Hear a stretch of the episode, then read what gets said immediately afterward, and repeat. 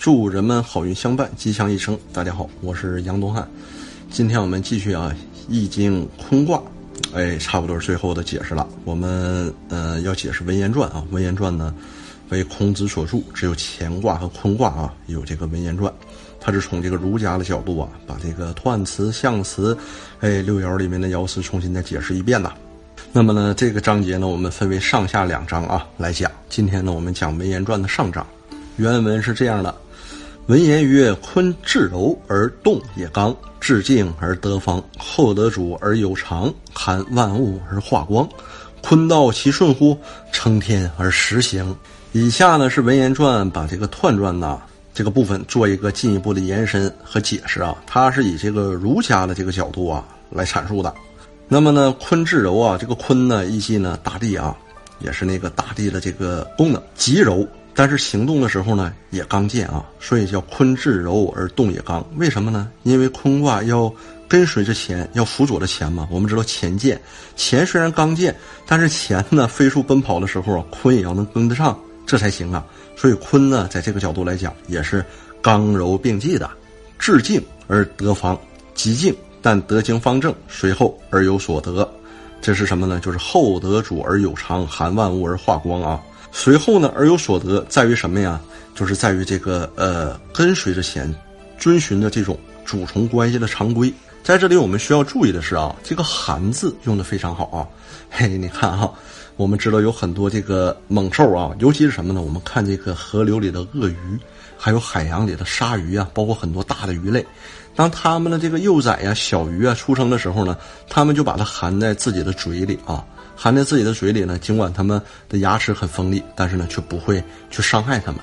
用这个“含”字啊，把这个“含万物而化光”啊，在这儿用这个“含”字，就把什么呀？把鲲的这种母爱的伟大啊，淋漓尽致的用这一个字给展示出来了。能包容万物，使其成长光大。鲲道其顺乎？承天而实行。那鲲的法则岂不非常柔顺吗？承受天的意志而以时序运行。那我们呢，继续往下啊。积善之家必有余庆，积不善之家必有余殃。臣弑其君，子弑其父，非一朝一夕之故。其所由来者，见矣。由变之不早变也。亦曰：履霜坚冰至，盖言顺也。那么呢，这一段呢是解释初六爻的这个履霜坚冰。它这里呢是把人呢作为一个家庭为单位啊来解释的，不是以个体啊。说的是积善的人家呢，必然有多余的吉庆遗留给子孙；饥饿的人家呢，必然有多余的这种灾殃遗留给后代。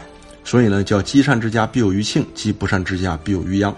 那么呢，臣下杀死君王，儿子杀死父亲啊，并非出自一朝一夕的偶然，而是逐渐累积的必然呐。这里呢也是啊，你像我们知道，这个西周开始建国的时候封了八百兵诸侯国啊，后来呢几乎就是什么呀？据按那个春秋记载呀，亡其国者五十多呀，以臣弑君者呢三十几呀，都是啊。他呢用来解释什么呢？就解释这个臣弑是其君呐，子弑其父啊，非一朝一夕之故啊。其所由来者，见矣啊，是以前积累出来的。由于能辨别这种是非呢，而不及早辨明，并且呢采取处理措施的这个缘故啊，才导致的。那么呢，所以《易经》说，踏到霜的时候啊，坚冰就要来了，这是必然会发生的结果呀。这个呢，就是解释“履霜坚冰至，盖言顺也”呀。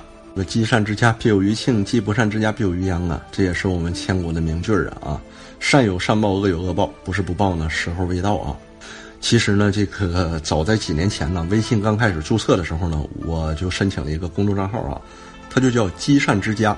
但是微信呢，后来啊，我们也不知道出于什么缘故，把我们的账号呢，后来用尽种种方式，它给收回去了。很遗憾，和这个账号呢失之交臂了。所以你看，我们中国呀，自古以来以这个家庭为单位呀，甚至大到以这种家族宗族为单位的，还是非常多呀。家族的家长啊，宗族的族长啊，实际他为我们中国文化这几千年啊，做出了巨大的贡献啊。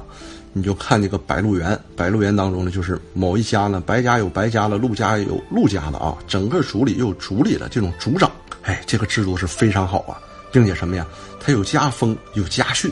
甚至大到什么呢？大到有族规，有这种族训呐。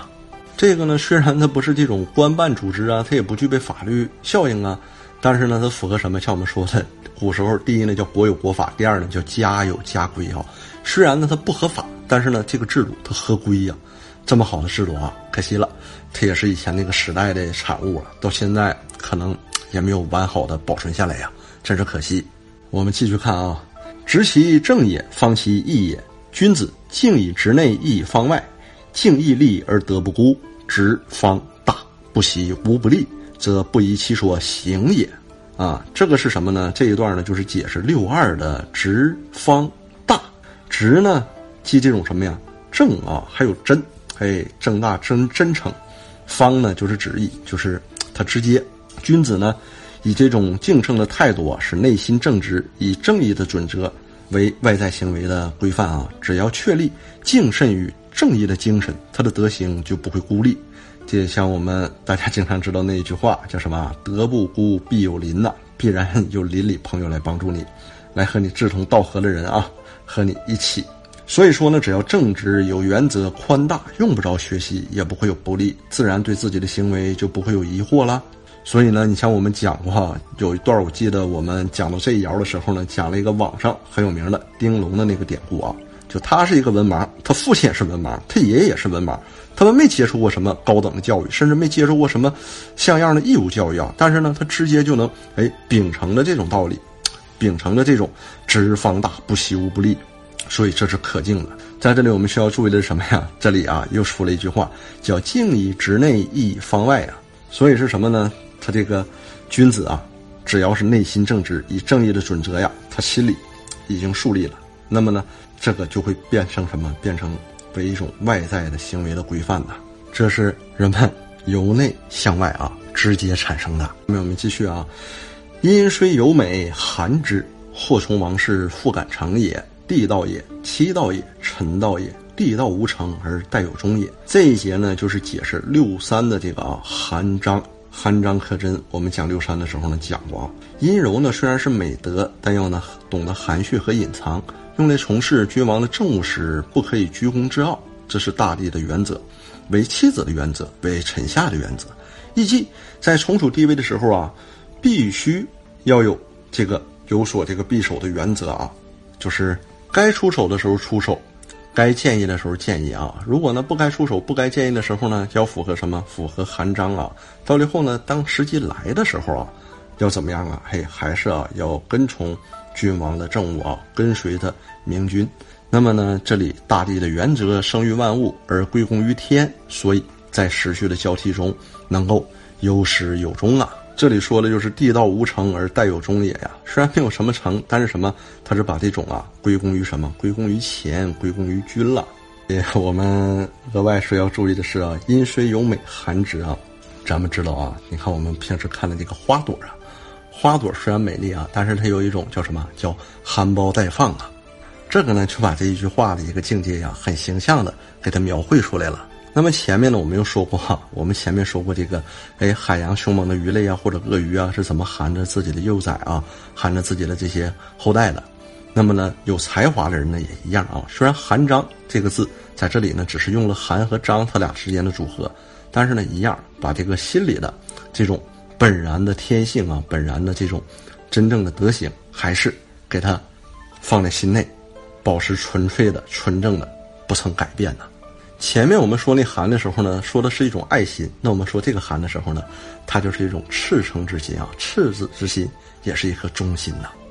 好啊，本讲内容呢到此结束。这一节我们讲了《文言传》当中啊，对这个坤卦的这个彖传啊，还有对于我们坤卦的初六的履霜坚冰啊，六二的直方大呀，还有六三的寒章可真呐，这一系列的解释啊，我们在《文言传》的下期呢再与朋友们见。欢迎朋友们给我们留言，也欢迎朋友们。嗯，帮我们转发啊！更欢迎朋友们关注我们的微信公众账号“预测大师”。那么好啊，我是杨东汉，谢谢朋友们，我们下期见。